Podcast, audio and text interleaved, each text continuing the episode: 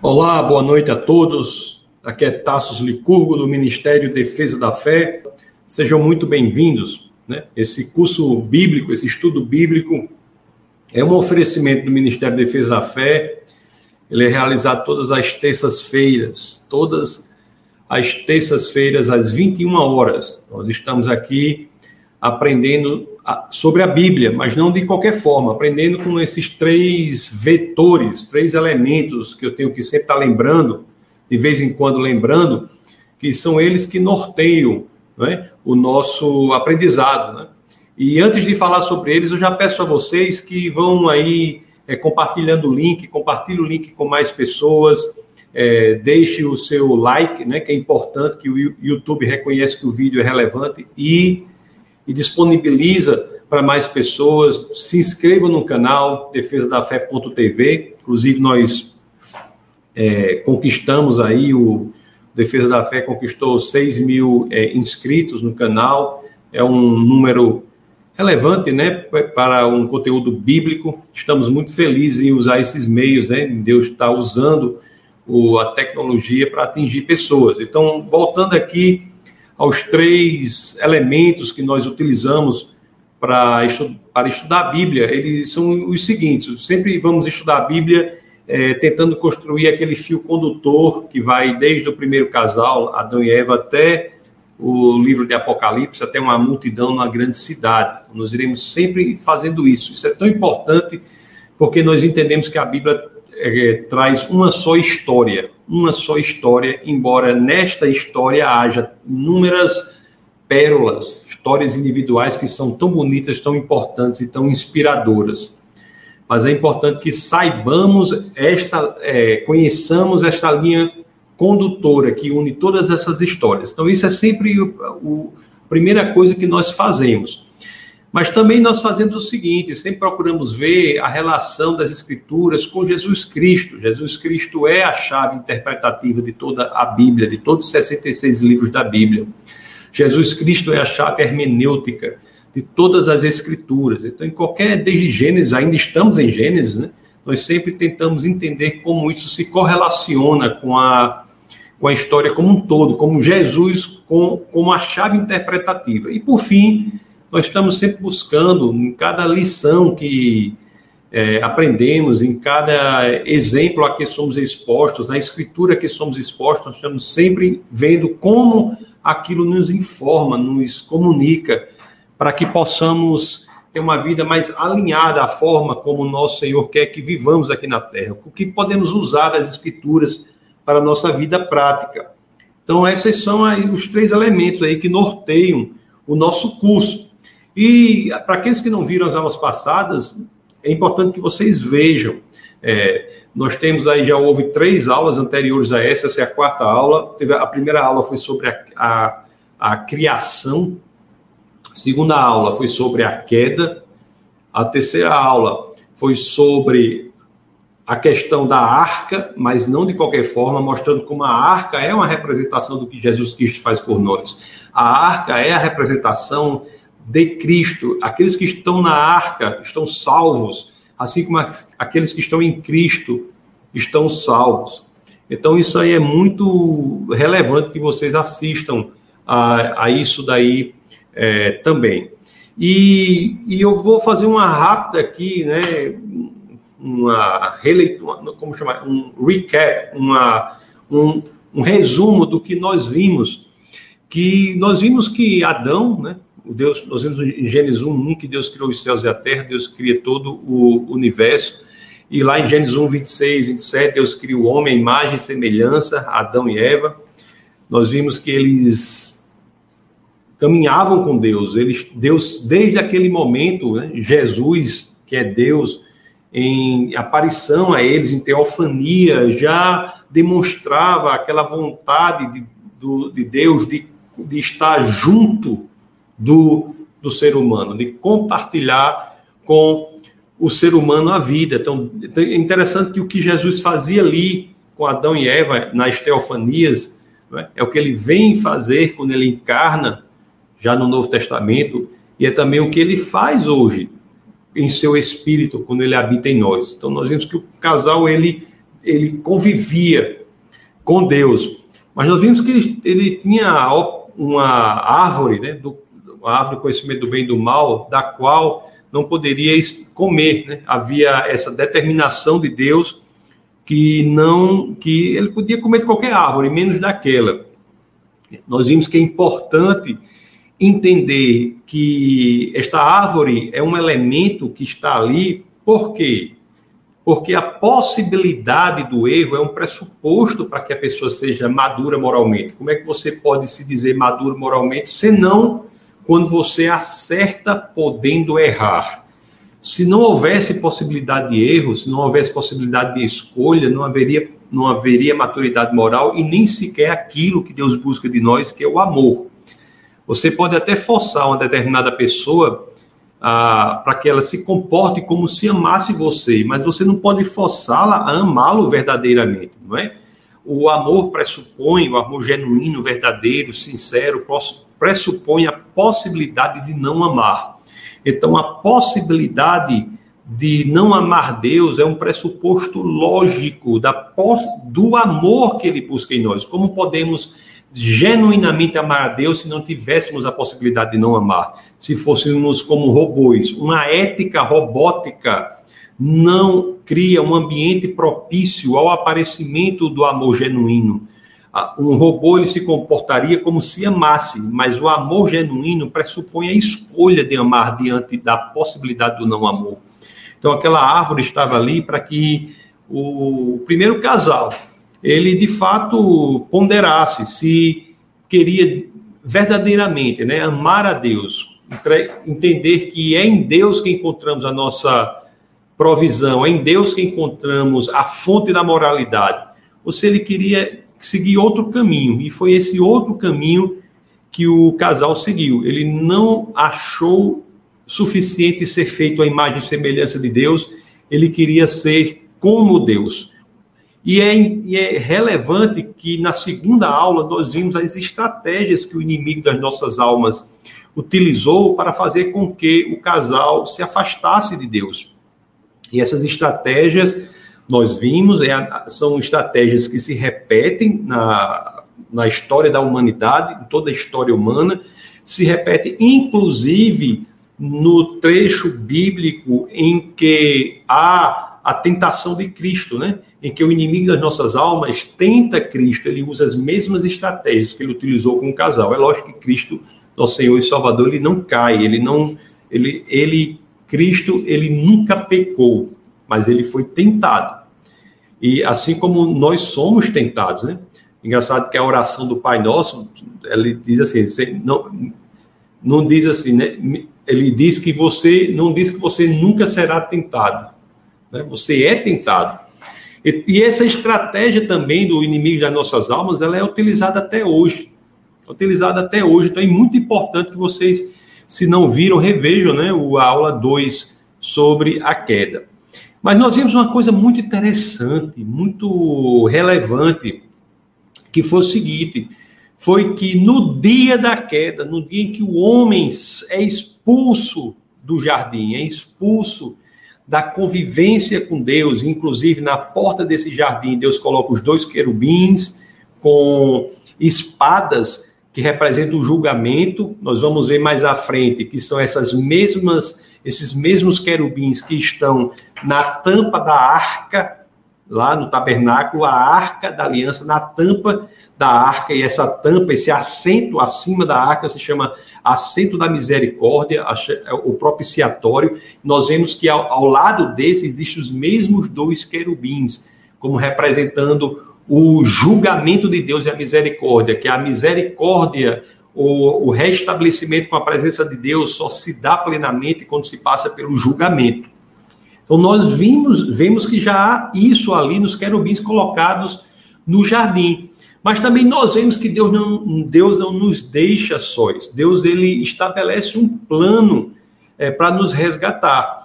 E é um erro muito comum de algumas pessoas, e, e eu tenho assim veementizado, enfatizado, sublinhado isto, porque é importante que as pessoas saibam que o plano de Deus da salvação, né, pela graça, mediante a fé. É um plano que existe desde o dia da queda, não é um plano que começa com Jesus Cristo. O envio do próprio Deus para restabelecer essa ponte é algo que existe já no dia da queda. O, é interessante que em Gênesis, eu, eu acho que eu mostrei isso, mas eu vou pedir licença a vocês para mostrar novamente que, que em Gênesis, no capítulo 3, Gênesis, no capítulo 3, eu acho isso tão importante que eu quero que eu queria que ficasse bem claro para vocês aqui, em Gênesis, no capítulo 3, no verso 21, deixa eu compartilhar aqui as escrituras com vocês. Está aqui, em Gênesis, no capítulo 3, no verso 21, capítulo 3 de Gênesis é o capítulo que fala da queda. Aí o verso 21 diz assim: ó, O Senhor Deus fez roupas de pele e com elas vestiu Adão e sua mulher. Né? Eu falei naquela aula e já é, falo para vocês aqui, relembro para vocês aqui o seguinte: essas, essas roupas de pele não eram peles artificiais, sintéticas, eram, eram peles naturais. Ou, ou seja, eram peles de animais. Houve a morte de um animal. Você vê que o Senhor Deus, aí, né? Jesus, o Logos, já vem e já faz roupas de pele para demonstrando como deve ser coberto o pecado, como se deve lidar com o pecado. Como é que se deve lidar com o pecado? Com o derramamento de sangue. Isso em total consonância, em total sintonia com o que Deus já havia dito ao casal, né? Ou se você comer do, da árvore conhecimento do bem e do mal, vocês morrerão. E aqui, de fato, o sangue é necessário para se lidar com a questão do pecado. Então, nós já vimos que Deus faz isso. E a terceira aula é uma aula que eu é, reitero a importância que vocês assistam, porque a Arca de Noé é uma representação belíssima de Cristo. Aqueles que estão na arca são salvos do julgamento de Cristo, né? assim como aqueles que estão em Cristo, como, como diz o, ou aqueles que estão na arca são salvos do julgamento de Deus, assim como aqueles que estão em Cristo também são salvos. Então, isso está bem explicado naquela passagem ali. Então, meus queridos, vamos ver nessa linha aí. Nessa linha, né, nós temos Noé.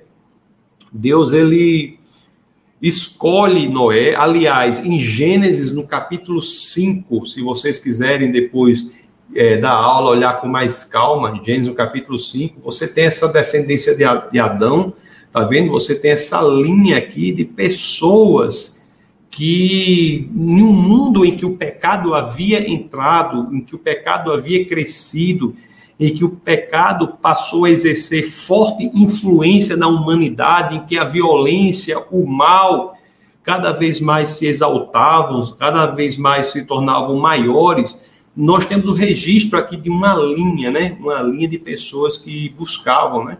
A Deus, então tem Adão gerou um filho à sua semelhança, conforme a sua imagem dele, o nome de Sete, porque você sabe que Adão gerou Caim, né? Abel, Sete, e a Bíblia diz, e outros filhos e filhas. E nós temos aqui que quando em Sete, né, que tem a dessa descendência da qual Jesus aparece lá na frente. Mas essa genealogia aqui, que começa aqui, ó, em Gênesis capítulo 5, descendência de Adão, ela vem, vem, vem falando de todo mundo, vem falando de todo mundo, vem falando, até chega aqui a Noé. Noé tinha gerado Sem, Cã e Jafé. Chega até Noé. Olhe, vamos agora, nós paramos em Noé na aula passada e vamos começar a partir dele agora. Vamos entrar no assunto da nossa, dessa aula de hoje. Já falando de Noé. O que é interessante aqui? O que é que nós temos de bastante interessante aqui? O, o mundo estava repleto de violência, inclusive Gênesis no capítulo 6, deixa eu abrir para vocês, Gênesis no capítulo 6, no verso, deixa eu ver se é verso 11, as escrituras dizem, ora, a terra estava corrompida aos olhos de Deus e cheia de violência o pecado havia tomado conta da humanidade. E Noé, ele teve uma chance, não é? Ele fez com que Deus, por meio da família de Noé, que Noé é, é decorre dessa genealogia aqui de Gênesis 5, por meio da família de Noé, a, população é reduzida para uma família, oito pessoas. Nós temos uma nova chance para a humanidade. Mas o que ocorre é que quando as águas baixam e Noé sai daquela arca, nós temos uma nova chance. Mas também há um elemento que, que é um elemento que estava antes, que é o seguinte: o pecado, a semente do pecado estava mesmo naquela família. Era uma família diferente da violência que estava no mundo mas o pecado estava ainda ali. É como se Noé, embora tivesse tido uma nova chance, ele não pôde evitar que a semente do pecado fosse trazida para esta nova realidade, para este novo mundo. Nós temos a história clara que nós vemos essa semente do pecado germinando na família de Noé, e é uma história bem triste assim que se você abrir, abrir abra por favor o livro de Gênesis no capítulo 9 Gênesis no capítulo 9 no verso 20 as escrituras dizem assim Olhe como a semente do pecado já estava ali também, né? Noé trouxe ao novo mundo essa semente do pecado. Então, Gênesis, no capítulo 9, no verso 20, as escrituras dizem assim: Noé, que era agricultor, foi o primeiro a plantar uma vinha, bebeu do vinho, embriagou-se e ficou nu dentro da sua tenda. Cã, pai de Canaã, viu a nudez do pai e foi contar aos dois irmãos que estavam do lado de fora. Você veja como, como o verso 23 aqui, como é terrível, né? Mas sem Jafé pegaram a capa, levantaram-na sobre os ombros e andando de costas para não ver a nudez do pai, cobriram-ne cobriram-no. Então você vê aqui que já há uma situação de emergência ou de concretude do pecado, da, fam... da semente do pecado que foi trazida ao novo mundo.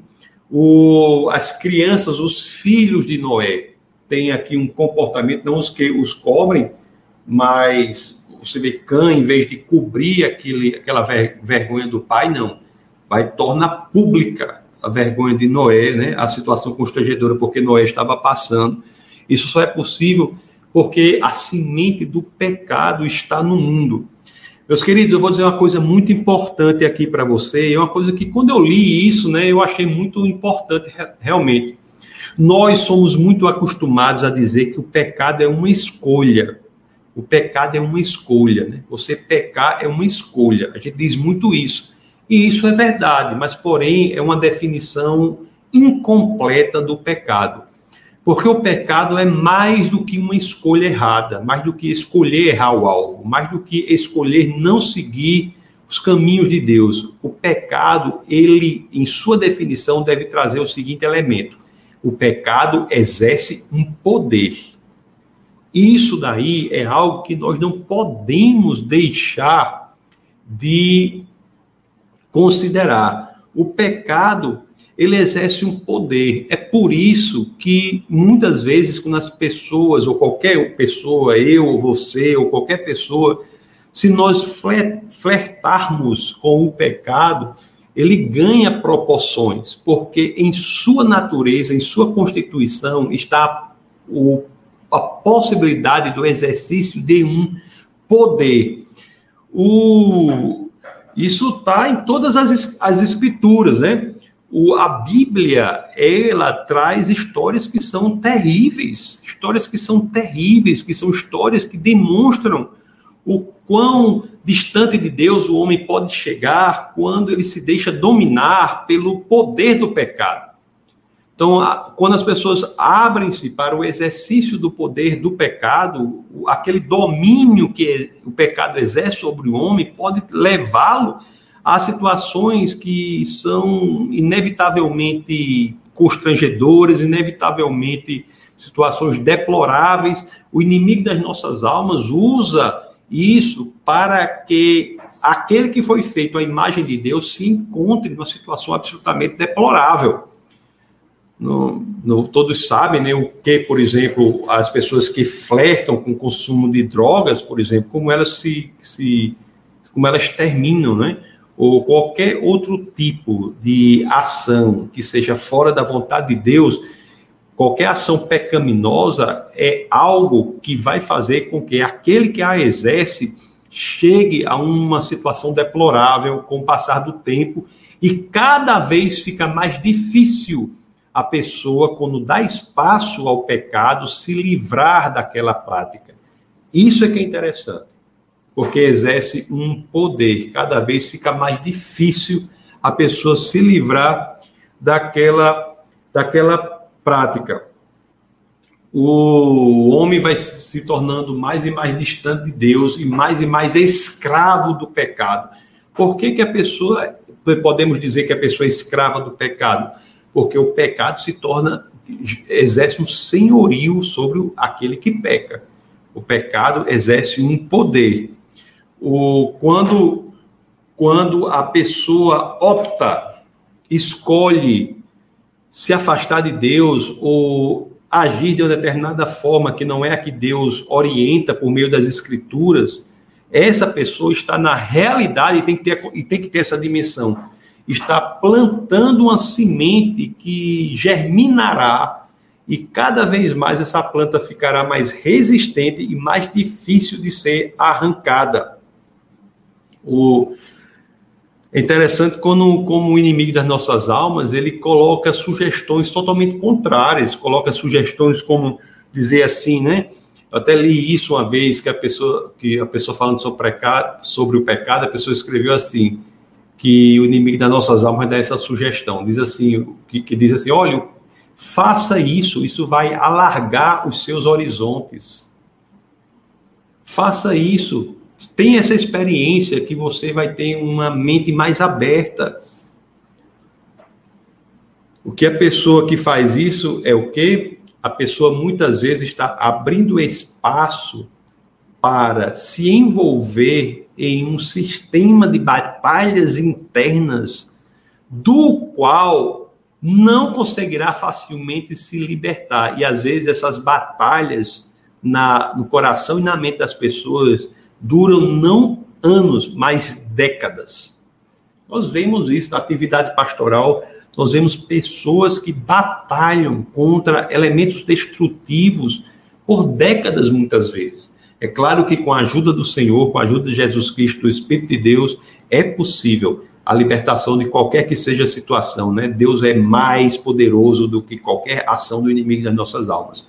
Mas muitas vezes não é fácil. É melhor prevenir do que remediar.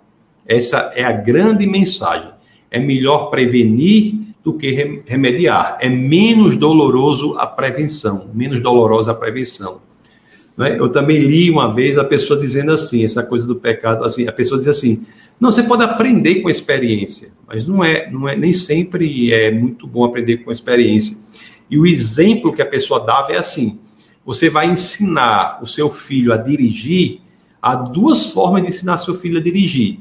Você pode dizer para ele assim, ele nunca dirigiu, você chega para ele dar a chave do carro e diz aqui, tá aqui a chave do carro, vá, saia. Quando você atropelar, ou for atropelado ou bater, me chame que eu vou lá e, e lhe ensino com a experiência que você teve. Ou então você pode ensiná-lo para que ele nunca precise chegar a essas situações. Então, assim, esses dois caminhos também têm a ver com a questão do pecado. O, e, o pecado exerce um poder, como eu disse. Às vezes, a, a, uma, uma coisa pequena se torna grande. As pessoas que fazem, por exemplo, se, você, se a pessoa fizer mentir uma pequena mentira, daqui a pouco terá que fazer uma mentira maior para sustentar a menor, uma maior ainda para sustentar a segunda e assim subsequentemente, até o ponto em que você está dominado pelaquela trama, você é escravo daquela trama, não é? Então essas coisas são muito relevantes e foi isso, esse elemento do pecado que exerce o poder, que ingressa também no novo mundo e veio com Noé. E João, no capítulo 8, no verso 34, diz, diz claramente, não vou nem mostrar para vocês, mas depois vocês abrem, João 8, 34, diz assim: Todos aqueles que pecam são escravos do pecado. E por que são escravos do pecado? Porque o pecado exerce um poder, um poder de destruição. E isso aí é o que veio, essa semente que veio, inclusive, para o novo mundo. O, o, uma, uma coisa que nós temos que ter muito cuidado é quando as pessoas acham que o futuro é melhor quando você pode experimentar tudo de bom e de ruim para depois escolher. Não. O futuro é melhor quando nós sabemos aquilo que devemos seguir, não é? Porque quando experimentamos todas e quaisquer coisas, nós estamos de maneira inocente, ingênua, achando que essa experiência não fará com que o pecado exerça um, um poder sobre a gente. É como se a gente pudesse simplesmente escolher isso hoje e amanhã não escolheremos mais. Não é tão fácil assim. Quando o pecado ingressa na mente e no coração do homem, é muito difícil ele se livrar do pecado. Então, essa aí é uma mensagem importante, muito importante.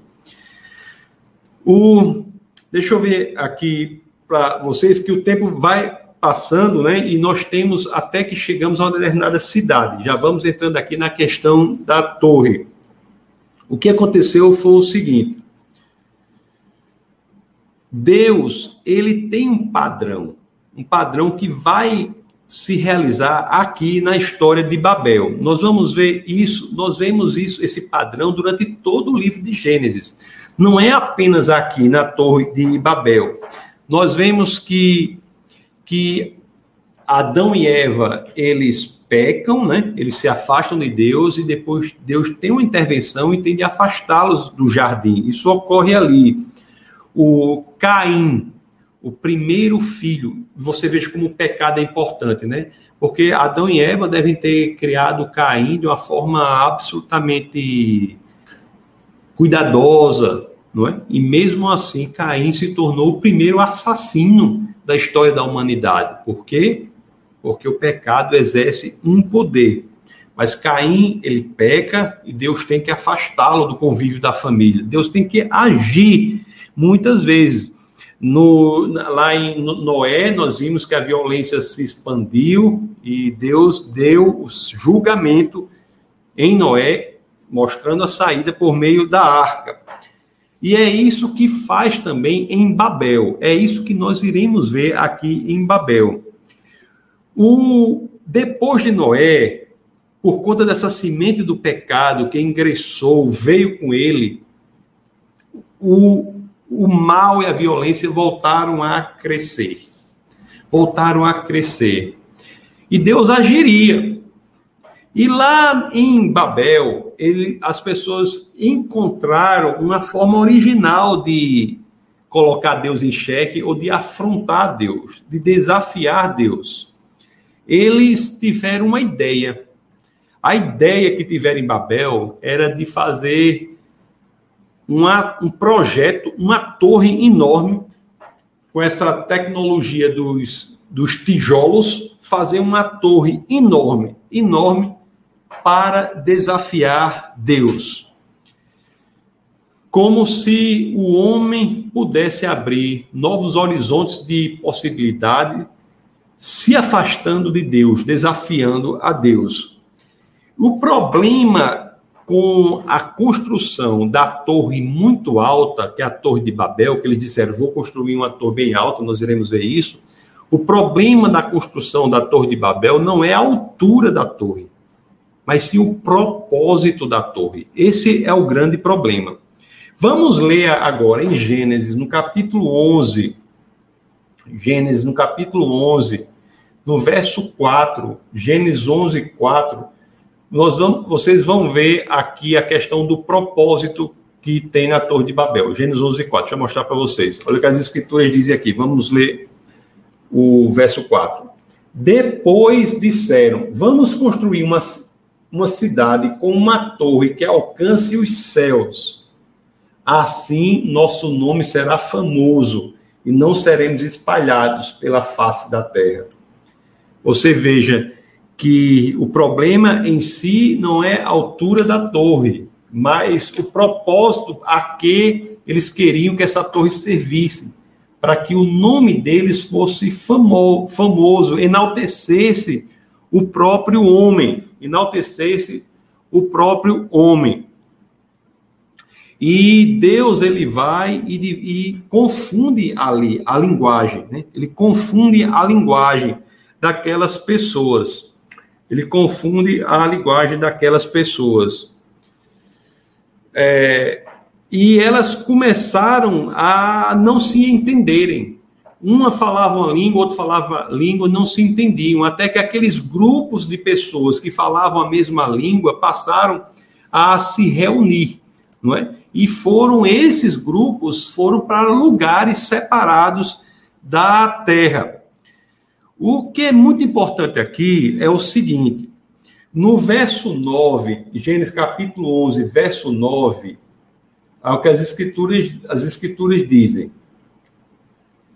O, as escrituras dizem assim no verso 9, dizem assim: Por isso, por isso foi chamada Babel, porque ali o Senhor confundiu a língua de todo mundo. Dali o Senhor os espalhou por toda a terra, não é? Foi chamada Babel. Meus queridos, olhe só o que é interessante aqui. Você veja o padrão daqui, como é relevante, que é o seguinte. Deus viu aquilo ali, as famílias tiveram as línguas confundidas, os grupos tiveram as línguas confundidas, eles foram se afastando. E é interessante que nesse afastamento, umas, uns grupos ficaram meio desconfiados em relação aos outros, porque estavam falando de línguas totalmente diferentes que eles não entendiam, eles não sabiam o que estava acontecendo ali. E o mais interessante é o seguinte: eles quiseram fazer uma torre com o propósito do enaltecimento próprio, assim como Adão e Eva lá no jardim não se contentaram em ser a imagem de Deus, mas eles queriam enaltecer a si próprios pela estratégia da ambição, quiseram ser como Deus. E aqui o desafiar Deus fez com que aquilo que eles queriam, que era a união das pessoas, fosse exatamente o, a consequência fosse o contrário. Eles, essas pessoas, se separaram em grupos independentes que se afastaram pela terra. Aquilo que, ele, que eles tentaram evitar foi exatamente o que aconteceu. Existe um padrão aqui, né? Deus ele permite que o pecado se espalhe até um determinado ponto, mas depois ele age, ele tende a agir.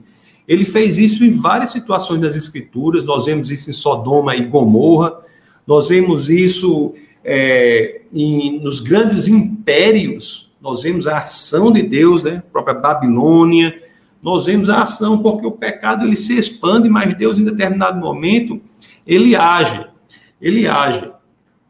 O, e, e, e Deus, ele tem essa postura, e ele fará isso com o mal que está no mundo. É interessante que muitas pessoas dizem assim, mas será que Deus não fará nada? Mas as escrituras dizem que Deus agirá, né? A, o, o mal, ele, Deus lidará com todo o mal do mundo.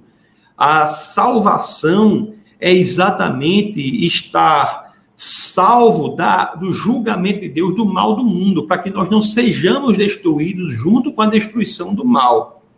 Isso é que Deus faz. Mas eu já havia dito em aulas passadas, e aqui nós nos aprofundamos mais na questão, eu havia dito em aulas passadas que sempre que há um tipo de julgamento de Deus, Deus demonstra um caminho de expressão da sua graça.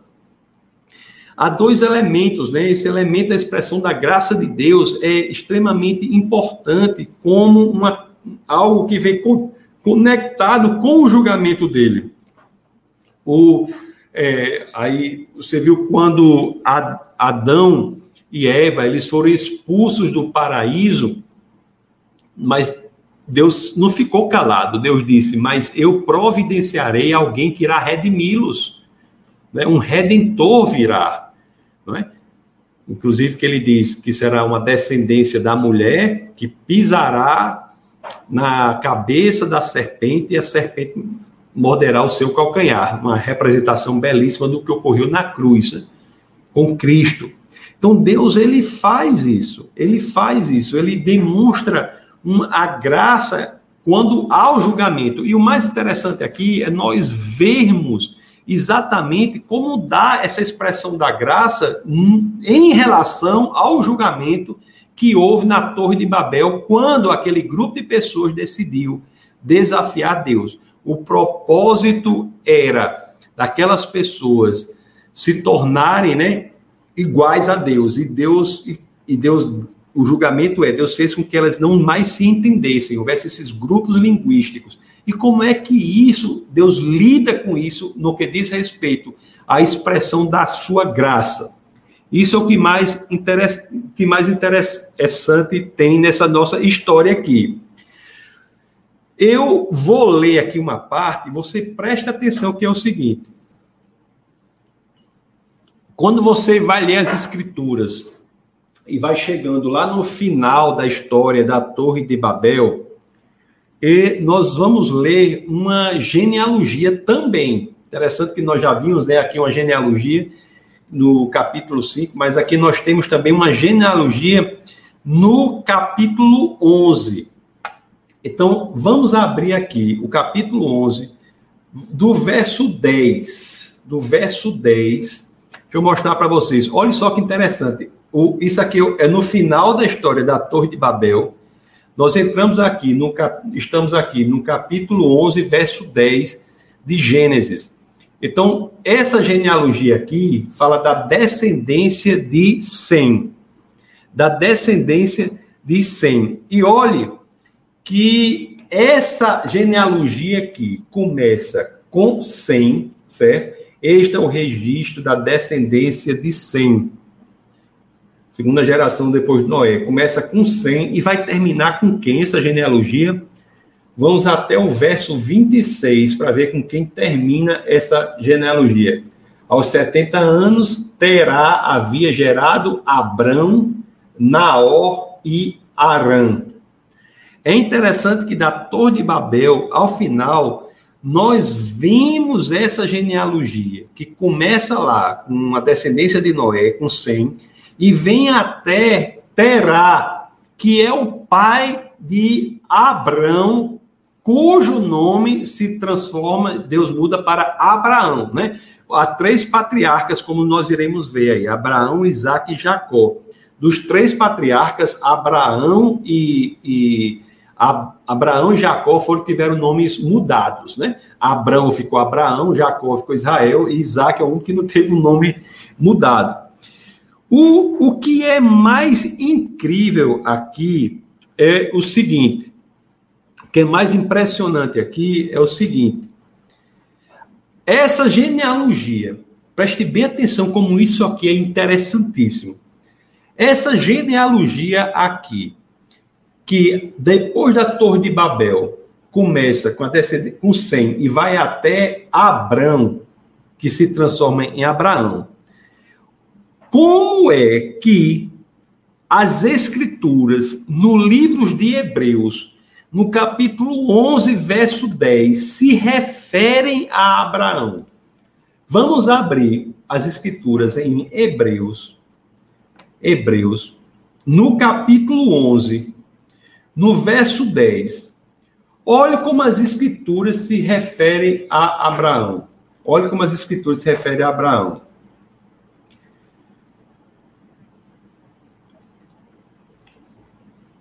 Olhe, olhe só que coisa incrível. Pois ele esperava a cidade que tem alicerces, cujo arquiteto e edificador é Deus.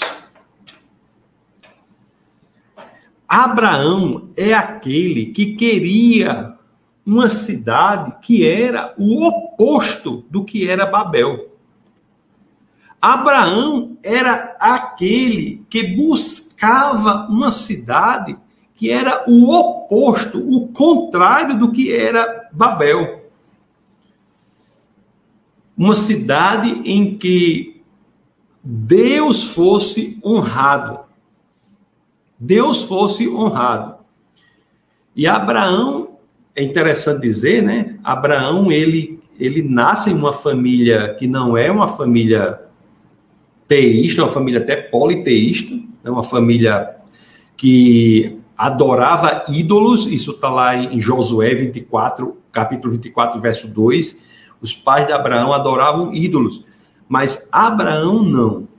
Ele queria uma cidade, uma nação, um povo cujo edificador não fosse o homem, mas fosse Deus.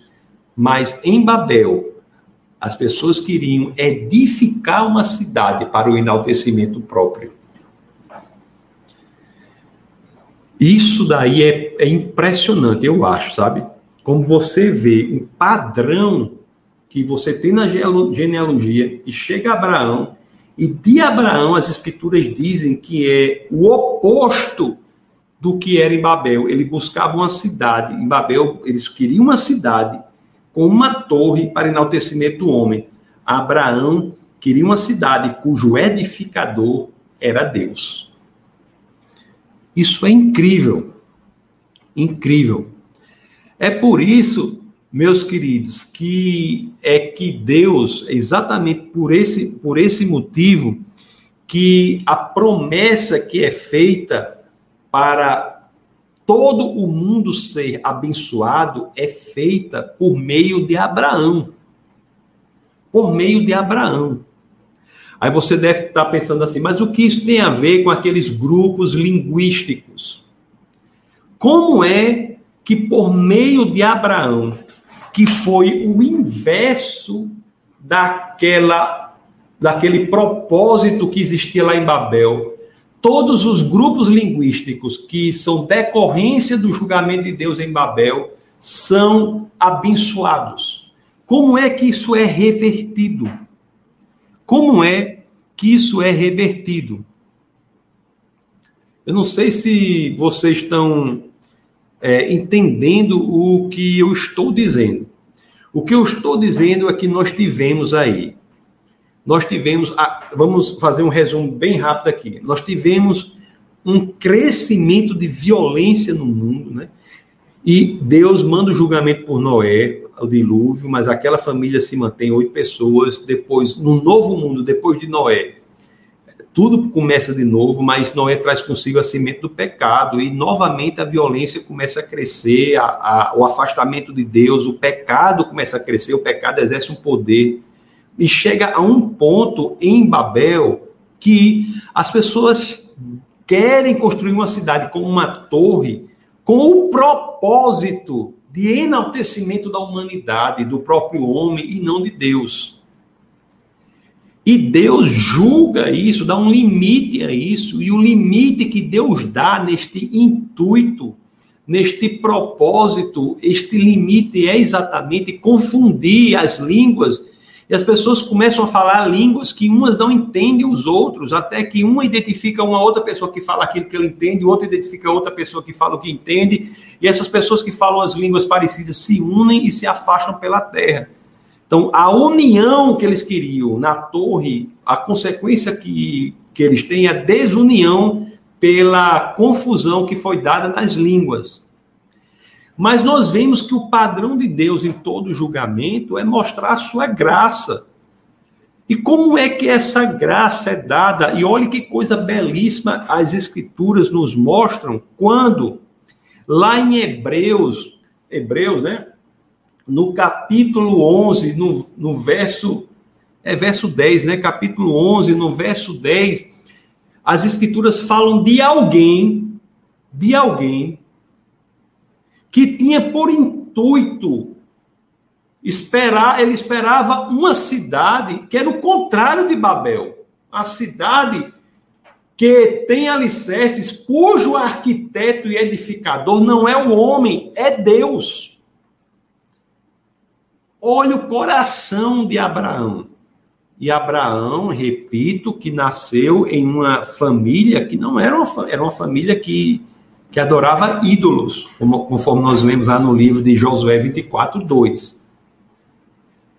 Aí você vai me perguntar agora, tudo bem, entendi. Agora você deve estar com essa seguinte dúvida: o que isso tem a ver com a questão de reverter ou de ser a graça para o julgamento que foi feito na Torre de Babel.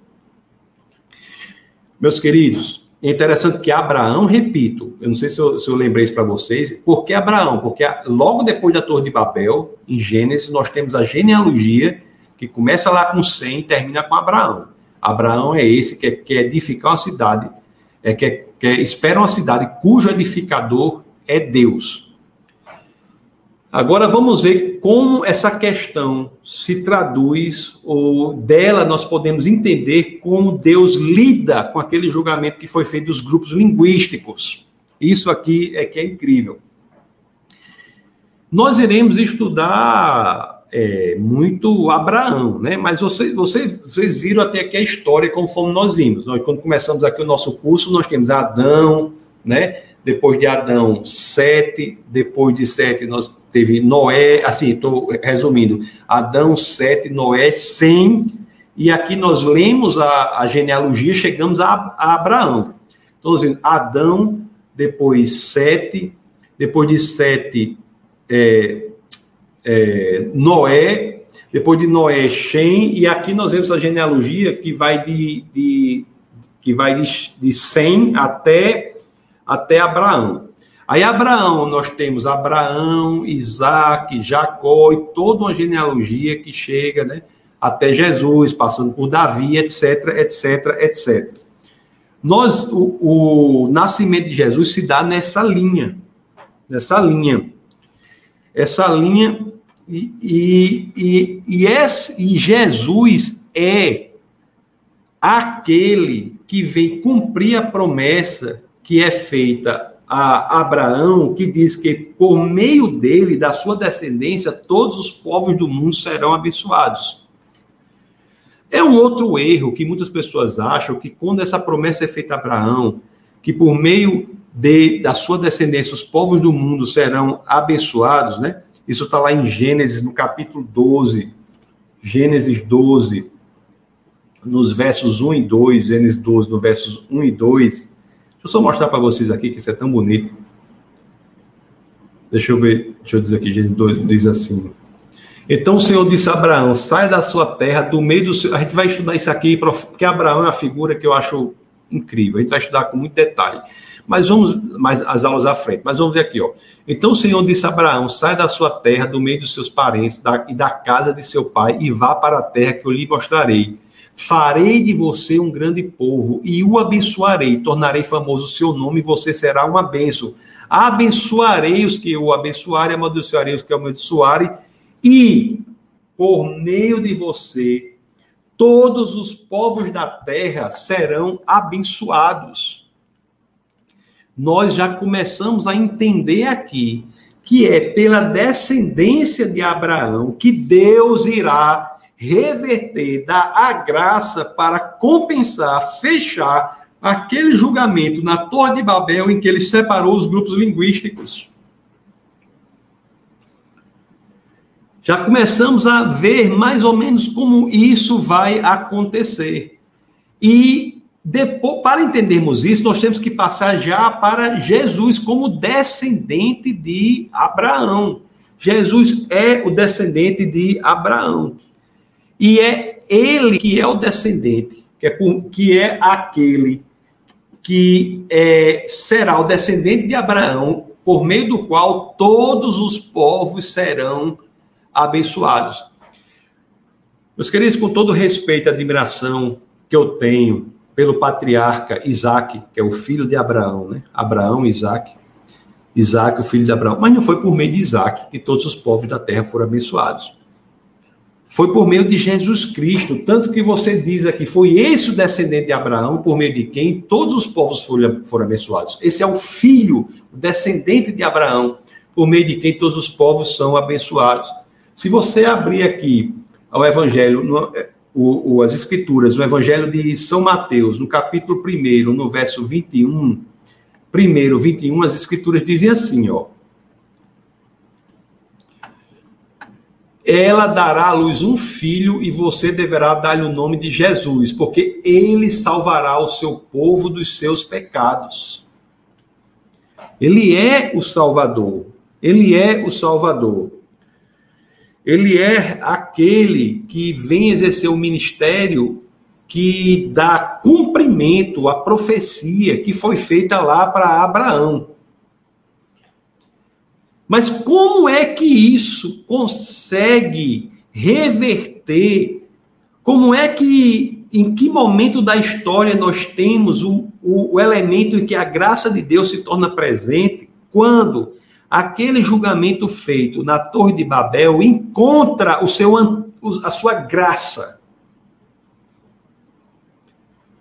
Como é que o julgamento que Deus faz encontra graça? Se Deus separa os grupos da terra por as pessoas por grupos linguísticos e mais à frente ele vai ele vai viabilizar, possibilitar, possibilitar a salvação para todos os que queiram, como é que ele lidará com esse julgamento que ele fez com que as pessoas falassem línguas diferentes?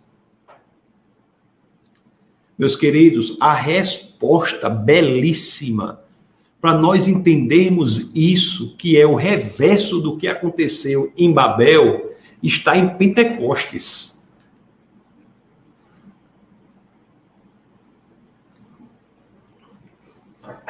Vamos para o livro de Atos, no capítulo 2. Atos, no capítulo 2, verso 5. Abra aí Atos 2, 5. Vamos ver que coisa incrível, que coisa impressionante. As escrituras são belíssimas. Vamos ler aqui o 5. Eu vou ler o 5 Vamos ler aqui. Havia em Jerusalém judeus tementes a Deus, vindos de todas as nações do mundo. Ouvindo-se o som, ajuntou-se uma multidão que ficou perplexa, pois cada um ouvia falar em sua própria língua. Atônitos e eu vou até deixar cada, vou até deixar grifado isso aqui, ó, cada um ouvia falar em sua própria língua ver se eu consigo. Vou, vou deixar até grifado isso aqui. Que é tão, não vou grifar de cor de rosa, não, mas de azul. Cada um os ouvia falar em sua própria língua. Atônitos e maravilhados, eles perguntavam: acaso não são galileus todos esses homens que estão falando? Então, como os ouvimos, cada um de nós, em nossa própria língua materna?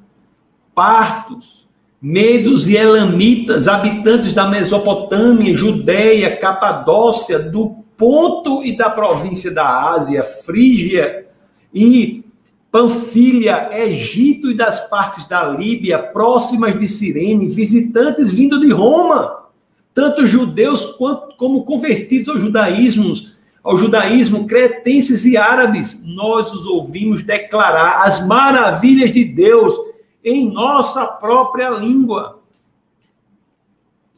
Existe um milagre fabuloso nas, aí no aparelho auditivo das pessoas.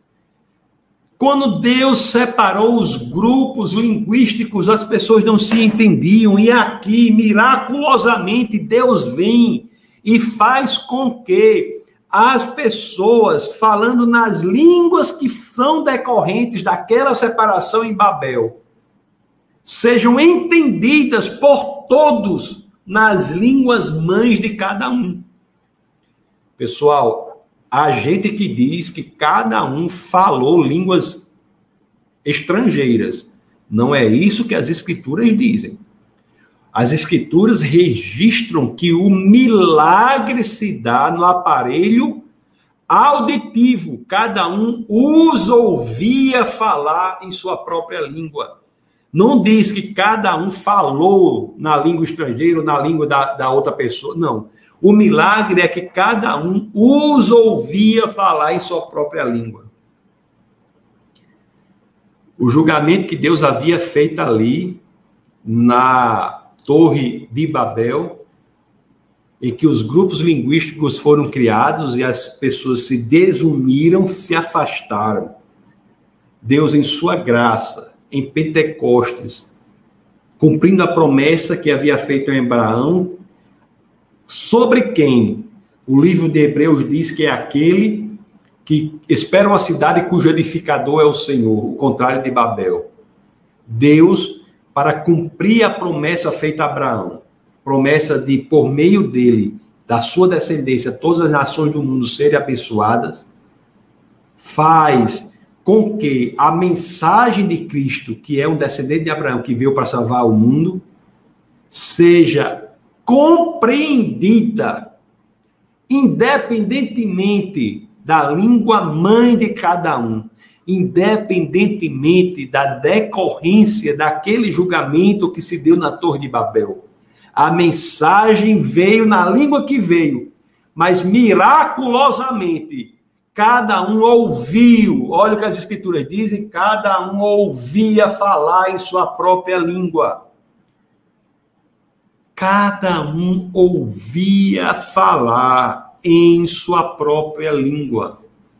Isso é, mais uma vez, o padrão de Deus de que o seu julgamento ele age de maneira tal que tem uma saída para aqueles que ouvem a mensagem. Não foi o julgamento de Deus em Babel que impediu aquele que quisesse ouvir a mensagem da salvação de ser salvo. Por quê? Porque miraculosamente essa mensagem foi ouvida na língua mãe.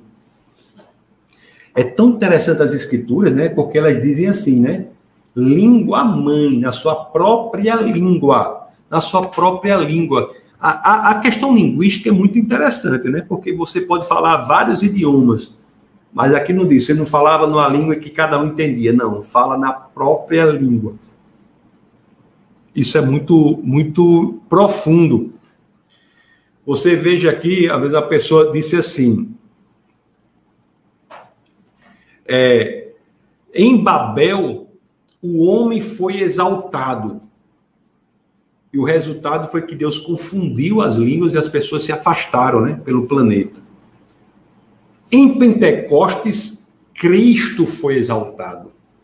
Cristo foi exaltado. E o que ocorreu? O milagre reverso de Babel. Cada um ouviu a mensagem da salvação em sua própria língua. Meus queridos, e não por acaso foi aqui em Pentecostes que a igreja ganha fôlego. Se a igreja antes de Pentecostes era como Adão antes do sopro. Era um organismo, uma estrutura até organizada, mas sem vida. É aqui em Pentecostes que nós temos a igreja ganhando fôlego. É aqui em Pentecostes que genuinamente se estabelece o caminho para todas as nações do mundo serem atingidas. E onde é que está isso? Na promessa feita em Abraão. Abraão é aquele que esperava uma cidade, contrário de Babel. Essa questão dos grupos linguísticos são muito relevantes, né? muito interessantes. É, lá, lá em Apocalipse, nós temos o, uma descrição de uma cidade também. Né? Babel era uma cidade, né? Abraão esperava uma cidade em que exaltado, em que Deus fosse o edificador. Em Apocalipse, nós vemos falar também de uma cidade. E é interessante lá em Apocalipse, vamos abrir Apocalipse. Abra aí Apocalipse, no capítulo 7, no verso 10. As escrituras dizem assim, ó. Apocalipse 7, 10, que diz que todos clamavam em alta voz: a salvação pertence ao nosso Deus que se assenta no trono e ao Cordeiro. Meus queridos, Deus aqui, ele traz pessoas de todas as nações. Não é? Você vê que em Apocalipse, ele, nós vemos que existe ali exatamente na visão que o, que o apóstolo João teve, pessoas de todas as nações ao redor, não de uma torre, mas de um trono. De todas as línguas ao redor de um trono. Como sendo exatamente o reverso do que houve em Babel. É muito interessante essa história, né? Muito interessante, não é? E nós temos que que aqui não haverá em no céu não haverá essas barreiras. As escrituras dizem não haverá essas barreiras, barreiras de classe, de raça, de língua, é, de gênero, de homem. Não haverá barreiras, né?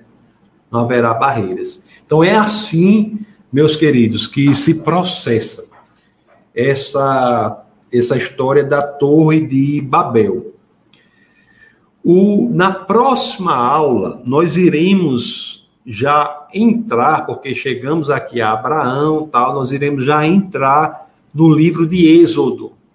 No livro de Êxodo. Nós iremos estudar o livro de Êxodo. Nós iremos entender no livro de Êxodo a na importância, a importância da questão do sangue. Nós iremos, nós estamos em Abraão agora, não é? chegamos a Abraão, nós iremos já falar de Abraão. Abraão que vi que, que, que viveu por volta aí do ano 2100 antes de Cristo. 2100 antes de Cristo. Nós iremos ver já entrar, entrar já no Êxodo aqui, tá bom? Ok, meus queridos, vocês têm algumas dúvidas, alguns comentários, por favor, coloquem aí nos comentários para que nós possamos responder. Não se esqueçam de compartilhar, né? Isso aqui, eu espero que vocês tenham entendido essa questão impressionante, né, de como o julgamento de Deus traz uma sempre o seu momento da graça e como Babel encontra o momento da graça em Pentecostes, não é? Passando, quando nós vemos a genealogia, chegamos a Abraão, Abraão aquele que é dito que espera uma cidade cujo edificador é Deus, que é exatamente o contrário de Babel. Né?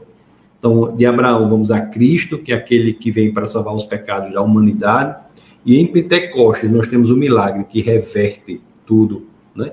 Reverte tudo o que foi feito em Babel. Ok, Matheus, pessoa nota 10. Ok, Carlos. Ok, Serrano, espero que você tenha aprendido alguma coisa com exposição às escrituras. Lucielma diz boa noite, lá de Americana, sempre nos acompanhando. Lucielma, seja muito bem-vinda sempre, sempre, viu? Seja muito bem-vinda, muito bom você estar aqui. O grande Marciano, graça e paz, graça e paz, Marciano. Marciano, que é o homem lá de nós, um homem conhecedor profundo aí de toda a culinária sertaneja, um homem forte esse homem aí, viu? O Gilson, graça e paz, Gilson, seja muito bem-vindo. Glenda, é, oi, Glenda, Glendinha, né? Oi, Glendinha, tudo bom? Como é que você tá? Estudante de medicina aí, diz que ela não tem tempo para nada, o tempo todo estudando, estudando, estudando, meu Deus.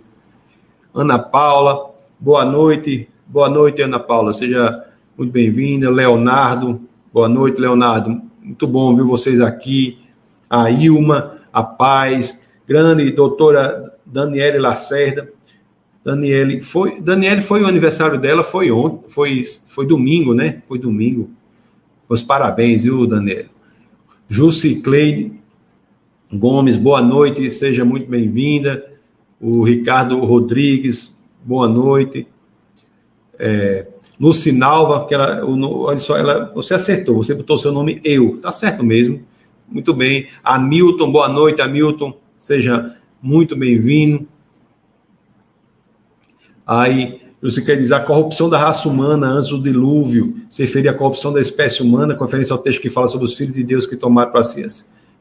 Esses filhos, esses, essa questão aqui dos filhos de Deus, existem quatro interpretações para isso, viu, Jusicleide? Porque quando você lê isso aqui em hebraico, fala, de fato, Deus é, fala Elohim. Mas em muitas situações nas escrituras em hebraico, Elohim também se refere a grandes autoridades. Então, existem quatro é, interpretações aqui possíveis sobre quem eram esses filhos de Deus. Se eram filhos de grandes autoridades, Alguns dizem que eram que eram descendentes de Sem, outros dizem que eram de fato figuras angelicais, outros dizem, então tem quatro interpretações, né? A que eu acho mais é, viável, assim, embora não tenha uma questão fechada sobre isso, é que se trata aqui de filhos de grandes autoridades. Então, a corrupção da raça humana não, se não, não é referência a isso, mas é referência ao pecado que exerce poder no mundo. Agora, se você, agora, agora, em hebraico, realmente é Elohim, mas só que Elohim é traduzido também como autoridades em alguns momentos das escrituras.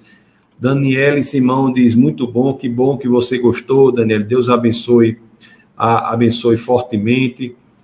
Rosilene dá boa noite.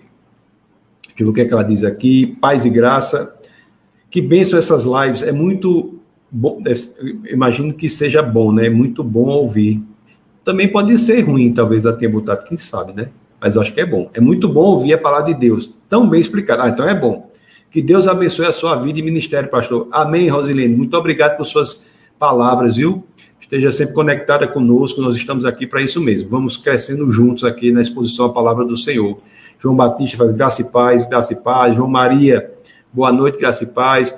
Olha aí, a, a, professor, a professora Jéssica faz aula. Antes ela bota excelente aula. Muito obrigado, professora Jéssica. Muito obrigado, viu? Jéssica, estamos todos aqui, eu, eu e a pastora Camila aqui, estamos com saudade de você, Jéssica. Quando é que, vem visitar aqui Natal? Lucielma diz, muito interessante, são pérolas, é mesmo, as escrituras são, são pérolas, né? Existe alguma relação de Babel com o anticristo? Bom, isso é algo assim. Babel, é, o nome é chamado Babel por, como uma, uma, relação com Babilônia, não é? Então, se nós correlacionarmos aí o anticristo com Babilônia, nós já temos a relação direta com Babel. O, aqui tá, será sobre a questão do sangue em relação a não aceitar a transfusão de sangue. Nós falaremos sobre a importância do sangue na próxima aula, Simone. Nós, nós, nós não temos é, essa questão de não aceitar a transfusão de sangue é, não, o Ministério da Defesa da Fé não é, não é contra a transfusão de sangue, não é contra, entendeu? Aceita a transfusão de sangue quando é necessária, tá bom? Mas é, nós falaremos sobre a questão do sangue na próxima aula. A próxima aula será, na próxima terça-feira, será sobre a questão do sangue. Lá falaremos sobre é, a primeira sobre Êxodo, já entrando no livro de Êxodo. Eu vou falar de Abraão, tal, tal, mas falarei bastante sobre o sangue. Professora Milena, impressionante essa conexão do livro das Escrituras, não é isso, né? A gente fica impressionado, né? Como, como a Bíblia só pode ter sido mesmo inspirada por Deus. A gente tem a convicção disso, né? Com convicção disso. É, impre, é impressionante, né? É impressionante. Caroline diz: ensino maravilhoso. É, Deus é bom, não é? Deus realmente é muito bom. A exposição à palavra de Deus, ela nos faz é, ter novas perspectivas sobre as escrituras e também sobre a nossa própria vida, né? O quão Deus é bom. É, Deus ele sempre dá a saída para aqueles que o buscam, né? Para aqueles que querem verdadeiramente. Os que não querem, a, a posição é respeitada, né? A, uma vez a pessoa diz assim, pessoa perguntou, pastor, se eu não, se eu não acreditar em Deus, eu vou para o inferno? A resposta é: o que você quer viver a eternidade ao lado de Deus? Sim ou não? Se você quiser, há o caminho. Mas se você não quiser, a sua vontade é respeitada. Não é justo Deus forçar alguém que não queira viver a eternidade ao lado dele para que viva, não é?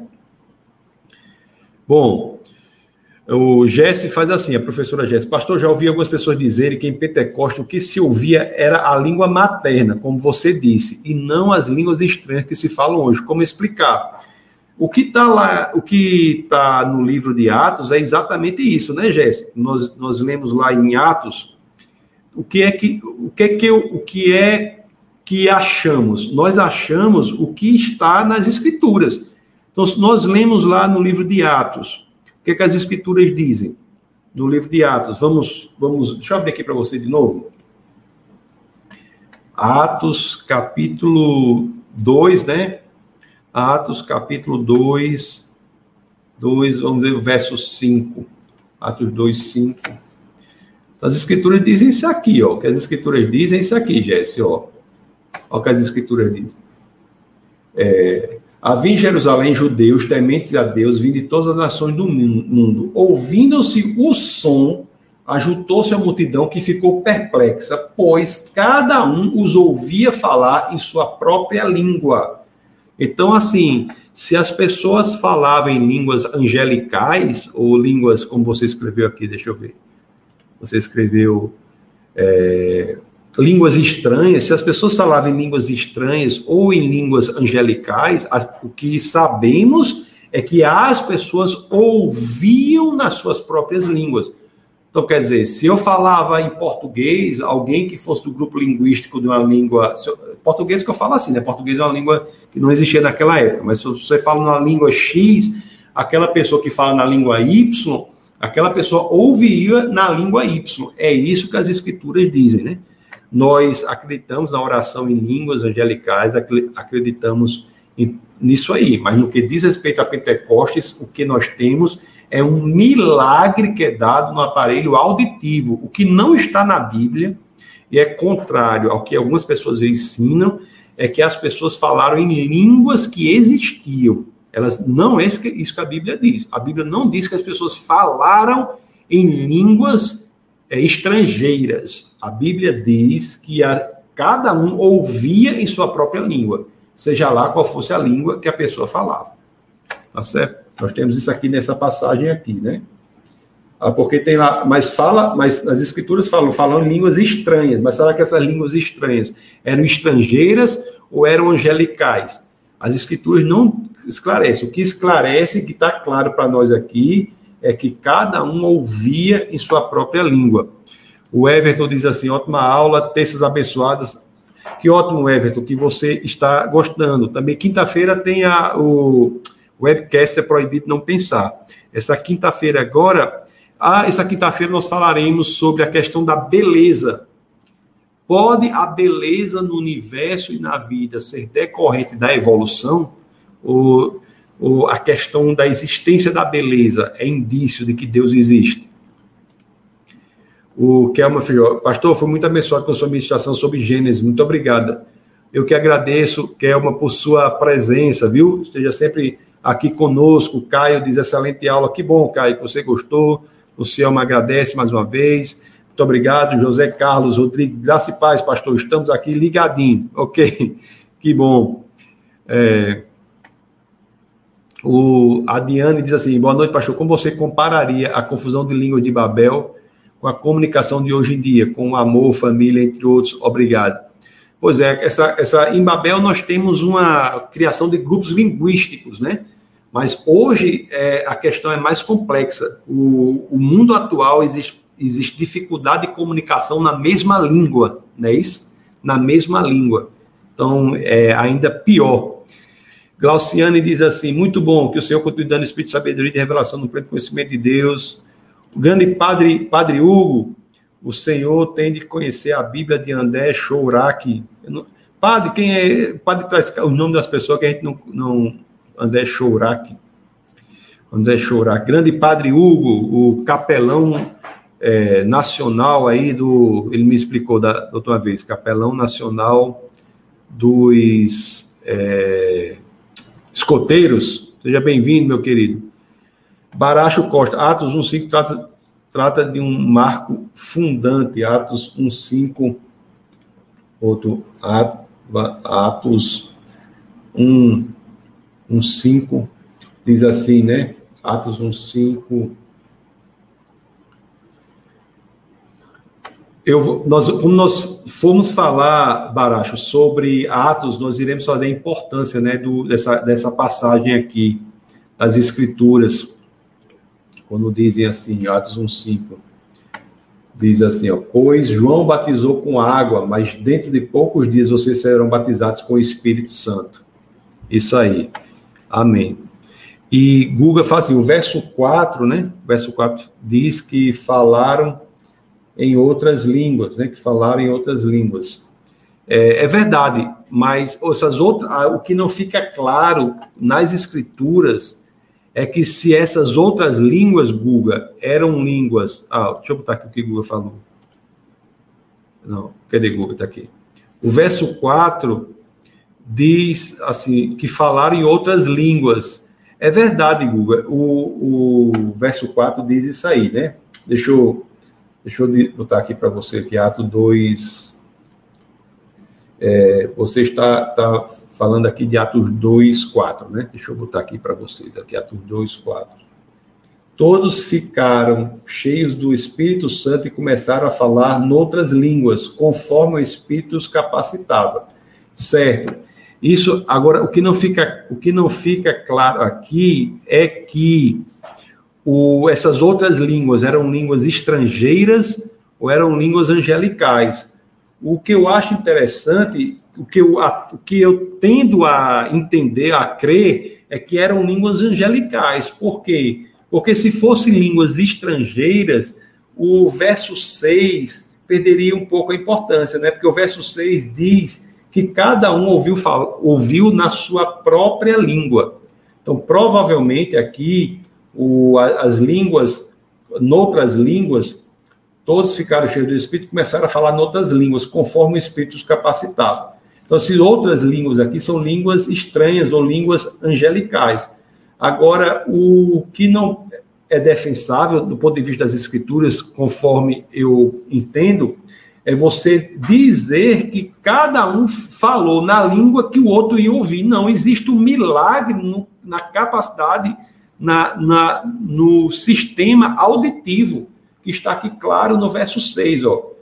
Olha, cada um os ouvia falar, os ouvia falar em sua própria língua. Então, mesmo que essas línguas estranhas aqui fossem línguas estrangeiras, vamos dizer que eu começasse a falar em alemão, eu começasse a falar em alemão, pregar em alemão, em alemão, em alemão, mas um, uma pessoa que, que fala italiano ia escutar a minha pregação em alemão em italiano. Agora, mesma coisa, se eu começasse a falar em línguas angelicais, aquela pessoa ia ouvir em italiano. Então, me parece que o um milagre né, de falar numa língua estrangeira não seria razoável se não precisasse do segundo milagre, da pessoa ouvir na própria língua, na língua mãe. Então, o, o segundo milagre de ouvir na língua mãe só é necessário se o primeiro milagre for de falar em línguas angelicais, línguas estranhas. Então, o, o, pelo Espírito, a pessoa falou em línguas estranhas e cada um sofreu um milagre no seu aparelho de cognitivo, auditivo cognitivo. Cada um ouviu aquilo na própria língua. Então, é isso aí que nós entendemos, certo? Isso aí que nós entendemos. O Baracho diz: é, Maravilha, pastor Tasso, José Arimateis Oliveira. Ah, pastor, né? Pastor José, como é que vai, meu querido? Excelente aula, muito feliz por haver encontrado essa aula. Tudo bom, meu querido? Foi meu. Se não me engano, meu, foi meu colega lá. Acho, é por isso que as pessoas estão. Um caba novo, bonito desse, já está aposentado, parece. Não é? Isso aí, ó, já está aposentado, esse cara novo aí, cheio da inteligência foi meu colega lá na Universidade Federal do Rio Grande do Norte, é o, é professor José Arimateis, né? uma, uma grande pessoa, viu? É, muito, eu sou, estou muito honrado com sua presença aqui nessa aula, professor José Arimateis. E João Batista Ari, meu irmão, Deus abençoe. Ari tá por aí, João? Ari é o jogador de basquete, né? Grande cestinha. Meus queridos, muito obrigado, viu, pela presença de vocês. Eu agradeço muito. É, conforme vocês sabem, nós temos aqui no defesa da fé.tv aos domingos, todo domingo às 18 horas, nós temos o culto da palavra. Neste culto eu estou pregando a, sobre a série do Evangelho de João, Evangelho de São João, né, a exposição do Evangelho de João.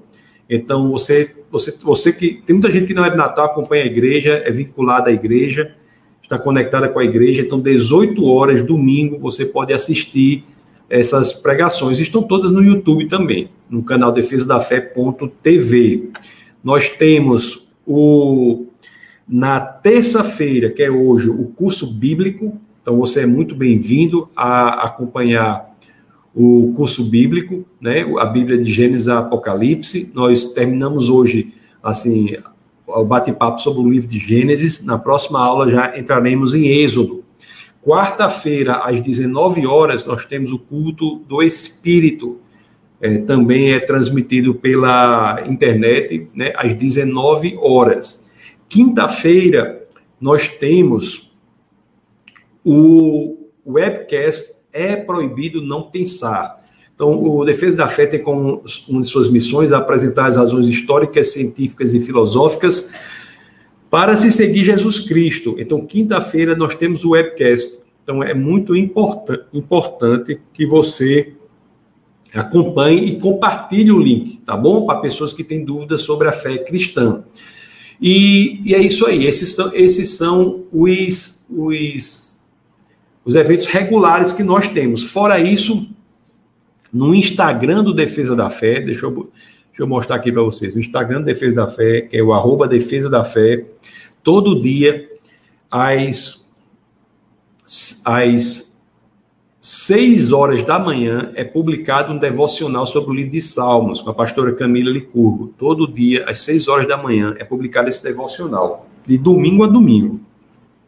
E de segunda a sexta, é publicado também lá a leitura do dia. A leitura do dia, de segunda a sexta, nós temos um plano de ler a Bíblia em um ano, cinco vezes por semana. Então, esteja conectado conosco.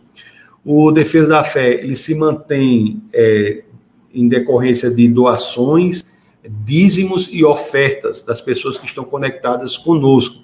Então, se envolva nesse movimento, é muito importante para que nós possamos atingir ainda mais pessoas, né? Nós somos uma equipe, Defesa da Fé é uma equipe, é uma igreja, e muita gente trabalha, se envolve nesses, nesses projetos para que possamos atingir ainda mais pessoas e a sua contribuição é muito importante.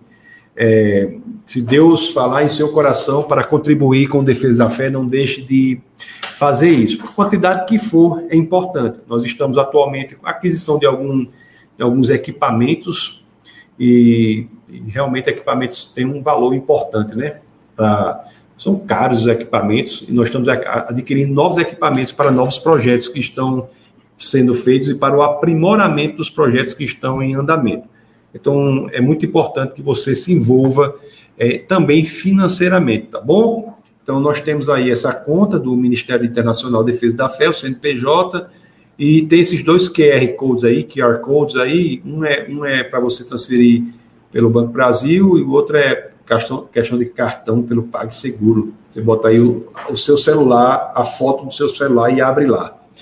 Tá bom assim, meus queridos? Não se esqueçam, por favor, de curtir o vídeo, compartilhar o vídeo e não se esqueçam de, de se inscrever no nosso canal, canal Defesa da Fé, que é o Defesa da, você bota seu navegador defesa da fé.tv ok? Deus abençoe grandemente a todos e, como, a, como já disse aqui alguém, o pessoal, a equipe de Defesa da Fé já deixou claro aqui nos comentários, eu vou botar para você.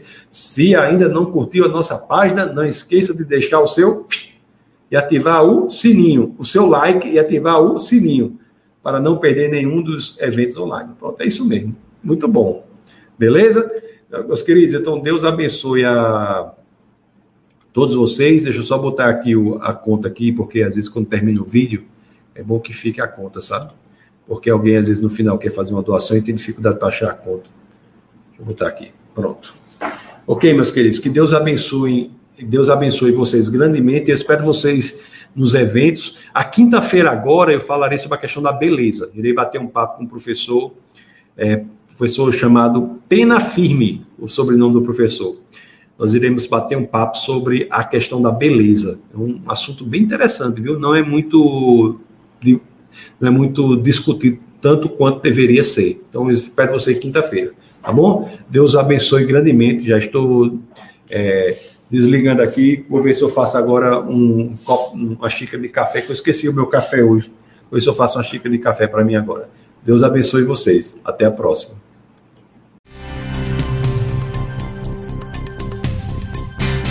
Essa foi uma produção do Ministério Internacional Defesa da Fé, um ministério comprometido em amar as pessoas, abraçar a verdade e glorificar a Deus. Para saber mais sobre o que fazemos, acesse defesadafé.org.